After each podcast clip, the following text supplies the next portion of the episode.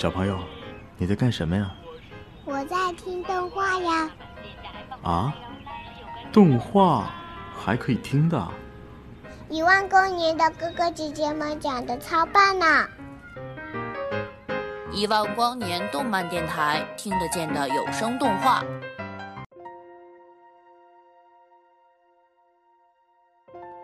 他身高一米六，奥特曼和哥斯拉却都要听他讲话。长篇解读《远古婴儿的传奇人生》，作者：西叔聊历史。一九零一年七月七日，日本福岛县徐河川，经营酿酒原料生意的远古家迎来了一位新成员——远古婴儿。许多人可能不熟悉这个名字。但他创造的另外两个名字，你肯定知道：奥特曼和哥斯拉。当时怪兽风潮席卷全日本，日本的孩子们都是看着这些奥特曼和怪兽们长大的。可以说，远古婴儿开启了长达五十年的日本的奥特曼宇宙。其中有一个孩子，人生第一次外出购物，买的就是《怪兽图鉴》，他的名字叫德仁，现在成了日本的新天皇。国号令和。今天，哥斯拉和奥特曼已经成为了价值百亿美金的 IP，而这一切都要从远古婴儿的梦想说起。远古家在当地是经营酿酒原料的产业，本来生意不错，但一场大火把远古家的所有产业都烧没了。当时也没有保险和政府补助，几代人的努力一夜之间灰飞烟灭，一切都要重新开始。婴儿三岁的时候，本来弟弟也即将出生，但是弟弟却在生产过程中死亡。父亲是上门女婿，妻子死了，居然丢下儿子跑路了。婴儿只能跟着祖父祖母生活。儿时的婴儿最喜欢做的事就是爬上附近的寺庙树上，眺望远方，放飞心灵，仿佛在追寻着什么。长大一点儿，婴儿曾经去找过自己的父亲。就像《菊次郎的夏天》中那样，父亲已经重新组建了家庭，婴儿成为了多余，身边也没有菊次郎的陪伴。婴儿小学三年级的时候，出了个大新闻，日本的飞机也上天了。这是莱特兄弟成功起飞的七年后，当时的婴儿就觉得飞机是个好东西，将来会派上大用场。小学生也没法开飞机。于是，婴儿没事就在家里做飞机模型，不是现在那种配件都提供的模型，而是所有原料都是自己弄的真模型。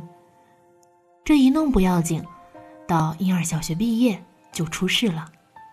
有一天，婴儿失踪了，家里人猜想这小子不会真跑去东京了吧？原来，婴儿小学毕业后就想去东京开飞机，当时婴儿已经十五岁了。日本当时叫寻常高等小学，学制十八年。所有人都反对，除了婴儿的叔叔一郎。其实叔叔也就比婴儿大五岁，所以两个人的感情很好。叔叔偷偷给婴儿凑了钱，为他打掩护。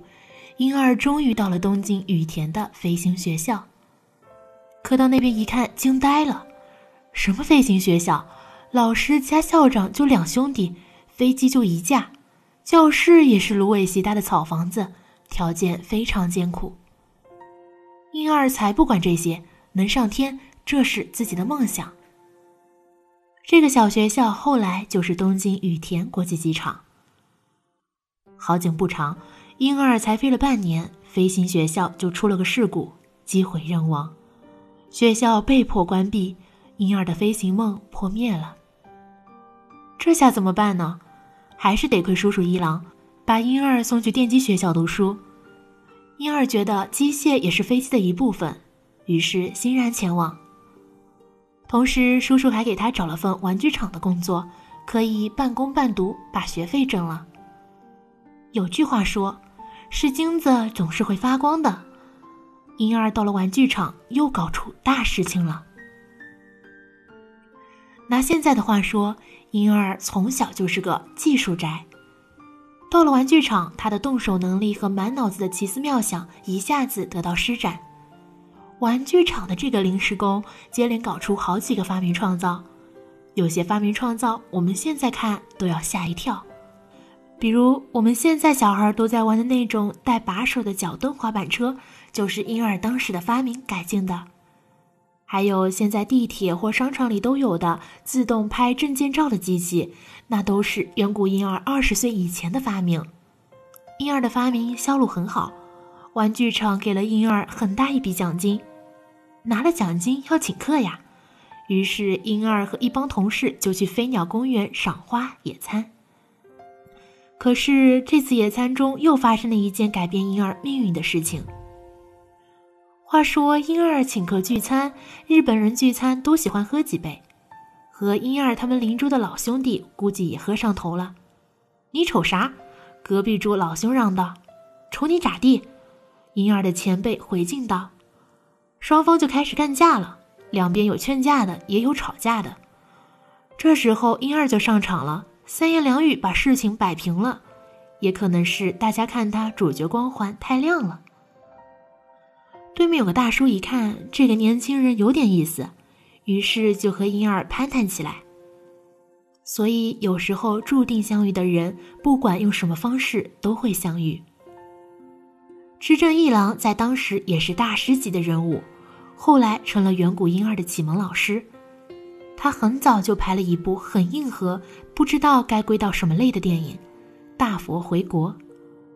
回到饭店，执政一郎发现这个年轻人动手能力强，又开过飞机，有理想有冲劲儿。别说了，快到碗里来吧。婴儿这时候就像《大话西游》里五百年前至尊宝遇到白晶晶第一次见面就说要结婚。婴儿在玩具厂干得好好的，刚受到表彰，突然说要拍什么电影，就说回去考虑一下。执政一郎一看没当场拒绝，这就是有戏。后来就开始软磨硬泡，终于把婴儿忽悠到电影公司。婴儿后来回忆，虽然没想过拍电影。但随着慢慢进入这个世界，我开始觉得之前没能实现的驾驶飞机的梦想，可能在这里成真了。于是深陷其中，无法自拔。随着婴儿开始对电影产生兴趣，又出事了，执政一郎跳槽了。执政的公司天活后来被收购了，执政就跑到国外去了，只有婴儿单独留下。当时婴儿觉得过得很憋屈。因为收购方是国活，工作方式很传统，喜欢创新和自由的婴儿很不适应。于是婴儿就给家里写信说混不下去了，想回家。家里当然很高兴，回到家里帮忙挺好的，总比开飞机、拍电影什么的强。可是这次站出来反对的却是那个一直支持婴儿的叔叔一郎。叔叔对婴儿说：“如果遇到一些挫折，就找退路。”根本没资格追求什么梦想。婴儿重新振作起来，发誓在电影事业上搞不出名堂，宁愿死在外面。可是要搞出名堂，哪有这么简单？婴儿之后辗转于多家电影公司，在东京和京都之间来来往往，转眼就快到三十岁了，还没混出什么名堂。但是在这期间，婴儿却遇到了他人生中最重要的人，他的老婆。荒木真沙子，妹子这一看呀，就是被惦记上了。婴儿对姑娘是一见钟情，两人在片场逐渐擦出火花。后来，婴儿在一次拍摄过程中从高处摔落，被送到了医院。期间，真沙子一直细心照顾。在一九三零年，两人终于步入婚姻殿堂。得亏婴儿找到了真沙子。因为婴儿虽然技术才能爆表，但是经营能力极烂，这个后面还会讲到。如果不是真沙子，公司不知道破产多少回，差点都没有奥特曼了。在一九三三年，《金刚》在美国上映，引起轰动，当时日本电影业也被震惊：为什么美国能拍出这种不存在的东西？现在我们觉得特效很正常，但是当时来说。这就是一件不可能的事。于是，英二就搞到了金刚的胶片，反复研究，终于发现了原理。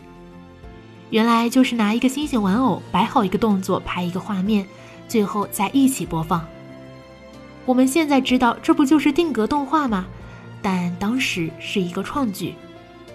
而此时的婴儿也渐渐形成一个概念，将现实不存在的场景想办法拍出来，这就是特摄。日后婴儿对于特摄是这样说的：没有的东西做出来就行了，首先要说能做到，之后再考虑怎么做，不断的思考，直到把胃部想到穿孔为止。之后，日本发动了珍珠港事件。当时电视台要求拍一部夏威夷马来海战的片子，但是军方又不提供任何素材。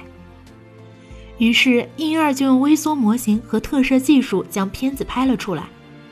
可是这却给他带来了巨大的祸端。由于英二拍的太过逼真，战后驻日门总司令就把英二请去喝咖啡了。他们觉得这是实拍的。所以审问英二是不是间谍，最后确认是特赦，人虽然放了，但还是受到了开除公职的处分，因而成了无业游民，当时已经四十七岁了。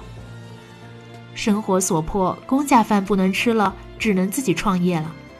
于是婴儿成立了远古研究所，其实当时就是帮电影公司做点特摄的外包活。